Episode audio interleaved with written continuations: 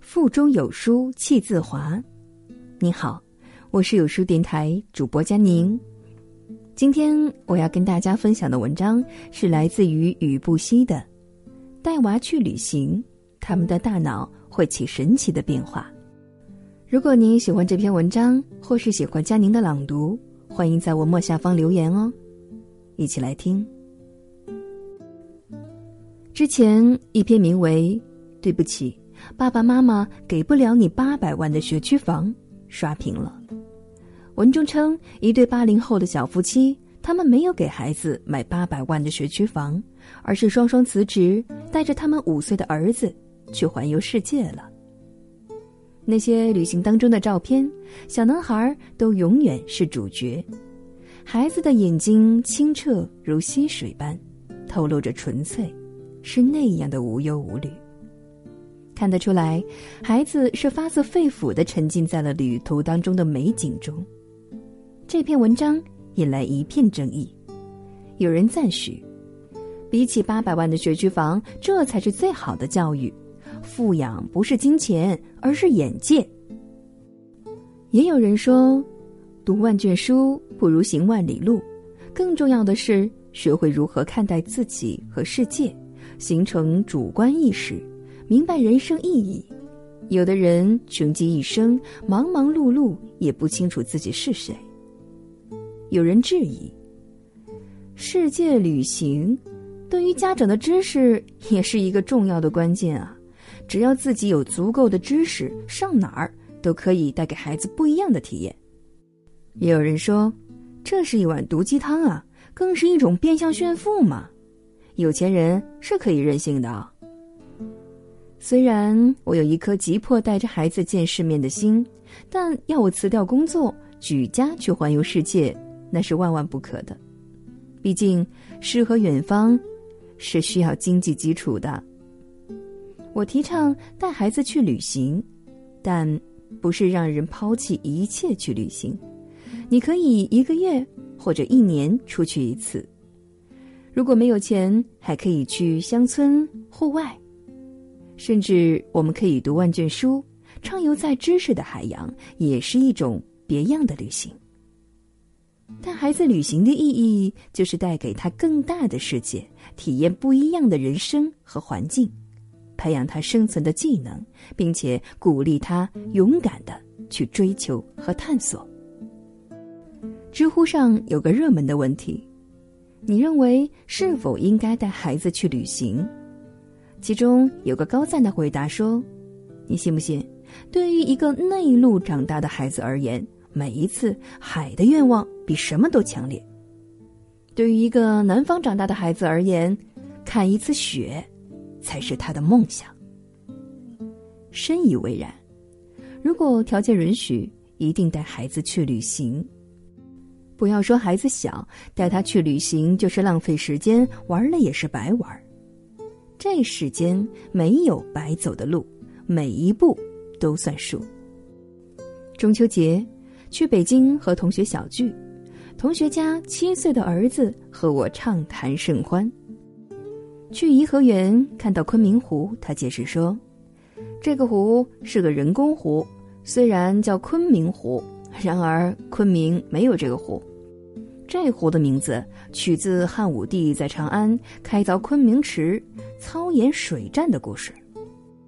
爬万寿山，见到松柏和松鼠。”他跟我讲，在东北老家跟奶奶上山挖蘑菇、采摘野生的木耳、捡松子的故事。去佛香阁，他跟我说，昆明的金殿是李自成的故居，每天香火甚旺。孩子丰富的阅历让我这个成年人感觉自己那点历史、地理、自然知识都被甩出了几条街。同学的老公。自孩子出生，一直在外地上班。那几年，他们就像随军打仗一样，带着孩子走南闯北。孩子跟着父母辗转了各地，开了眼界，见识了不同地域的风土人情。而这些是书本知识给不了的。他走的那些路，见过的那些人，听过的那些故事，欣赏过的那些风景，都深深的印在了脑海中，丰富了他的语言和想象力。美国生物学家马克·罗斯维格做过这样一个实验：他们把基因资质一致的老鼠分为三组，把它们置于三种不同的环境中做观察对比。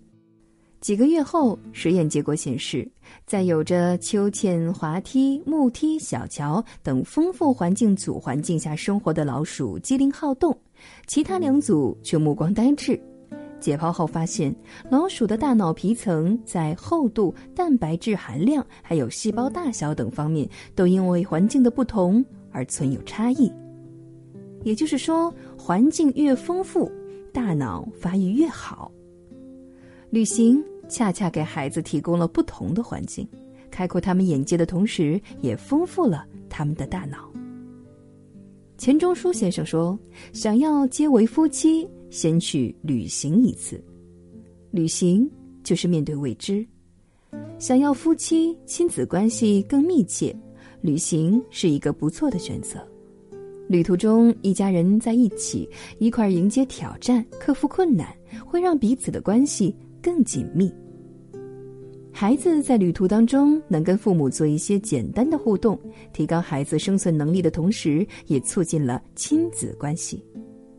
《爸爸去哪儿》第五季开播之初，很多人都调侃陈小春说：“这是儿子带爸爸来参加节目。”很少带儿子的陈小春，从一个不会照顾小孩的甩手爸爸，逐渐变成了一个会照顾孩子的细心老爸。旅途中，孩子跟爸爸一起完成一项项任务的同时，不但增长了见识，更学到了与人合作的乐趣。带孩子旅行，其实不一定非要去多么远的地方，也不一定非要去名胜古迹，哪怕是家门口的公园儿，陪孩子一起观察他没有注意过的事物，也会有意想不到的收获。前段时间，李亚鹏在微博晒出带女儿李嫣回乡下游玩的照片，获赞无数。他写道：“暑假来临，一路高铁回乡下祖宅小住几日。一个小院儿，一井清泉，一枕凉席，一顿饺子，一锅烩菜。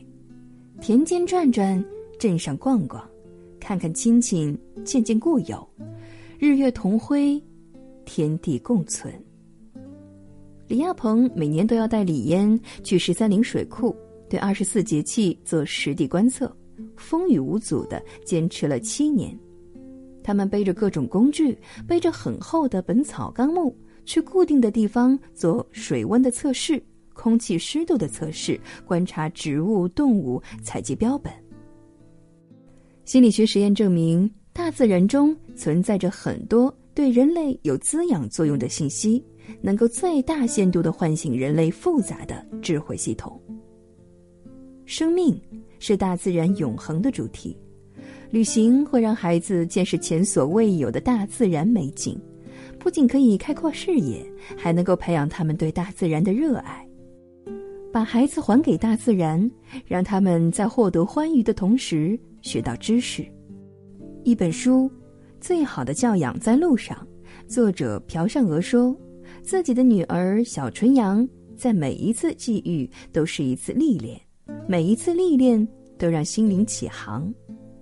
旅途中，他们被欺骗，但这让孩子学会了宽容跟理解。旅行让他们重新认识了亲情，唤醒了孩子内心深处的亲情。旅行让他们享受着来自陌生人的关爱与温暖，让孩子懂得了感恩。旅行可以让人有更多的机会体验人生，开阔眼界，甚至可以带来人生的转折。马云曾讲述过自己的一段经历：为学英语，少年马云经常到西湖给外国人做免费导游。他做导游期间，结识了来自澳大利亚的茉莉瑜伽。在茉莉的邀请和帮助下，一九八五年，马云到澳大利亚。旅行了二十九天，这次旅行改变了马云的一生，他见识了新世界。在国外，他见到了电脑，并使用了电脑。后来，他一直和茉莉保持书信来往，了解了很多知识。马云自己说：“因为那次出国，他的人生彻底改变。王家卫在电影《一代宗师》里说：“人这一生要见自己，见天地，见众生。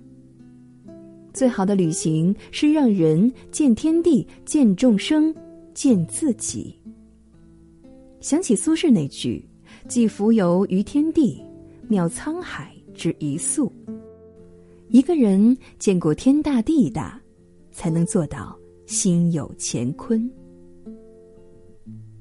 旅行带给人的好处，也许要在几十年之后才能体现出来，尤其是童年，给人的记忆很深刻。它可能出现在未来人生的几十年里。一位著名的摄影师曾说：“少年时代看过的风景，会长留在脑海中，直至成人之后。”面对人生的分岔路，给予我们鼓励和勇气的，可能不是那些曾说过的话，而是那些曾经看过的风景。某一次你遇到挫折，想起自己曾经爬过的山崖，看过的流民，你的抗压能力，你的内心力量，会比别人多很多。你这一路所看到的风景，遇到的人，听到的故事，都会对你有所启发。让你更加懂得生活的意义。你喜欢带孩子去旅行，是想让他见识更广阔的世界；你想让孩子去体验，是想让他对世界保持好奇心；你希望让孩子跋山涉水去探险，是希望让孩子探索未知的世界。成长在路上，旅行是一场父母和子女之间的修行。人这一辈子，走过的每一步路都算数。带孩子去旅行，是对他们最好的教育。孩子在成长的路上，可以意气风发，也可以自我成长，见识世界，也可以顶天立地的做更好的自己。十年树木，百年树人。小时候的旅行，就是埋下一颗希望的种子，等待几十年后。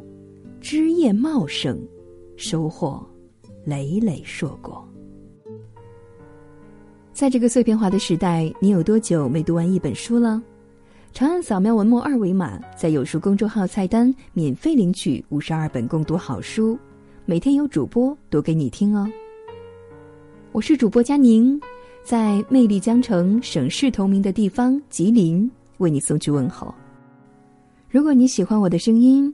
或是想收听更多美文，欢迎在文末下方找到我的联系方式，添加我的个人微信哦。每天我会在微信上添加十名有书共读的微信好友，让我们组队对抗惰性，一起聊天，一起写作，一起读书，一起成长。感谢您的收听，我是佳宁，我们下期见。阵阵晚风吹动着松涛，吹响着风铃声如天籁。站在这城市的寂静处，让一切喧嚣走远。只有青山藏在白云间，蝴蝶自穿行在清间，看那晚霞盛开在天边，有一群向西归鸟，谁画出这天地？又画下我和你，让我们的世界绚丽多彩。谁让我们哭泣，又给我们惊喜？让我们就这样相爱相遇，总是要说再见，相聚又分离。总是走在漫长的路上。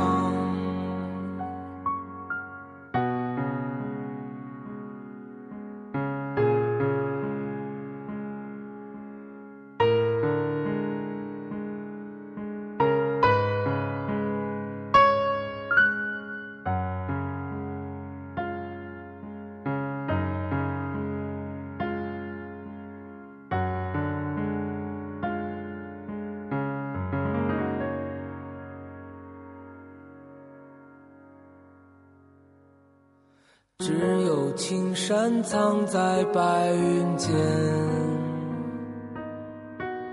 蝴蝶自由穿行在清间，看那晚霞盛开在天边，有一群向西归鸟，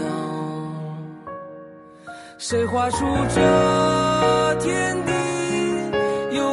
下我和你，让我们的世界绚丽多彩。谁让我们哭泣，又给我们惊喜，让我们就这样相爱相遇。总是要说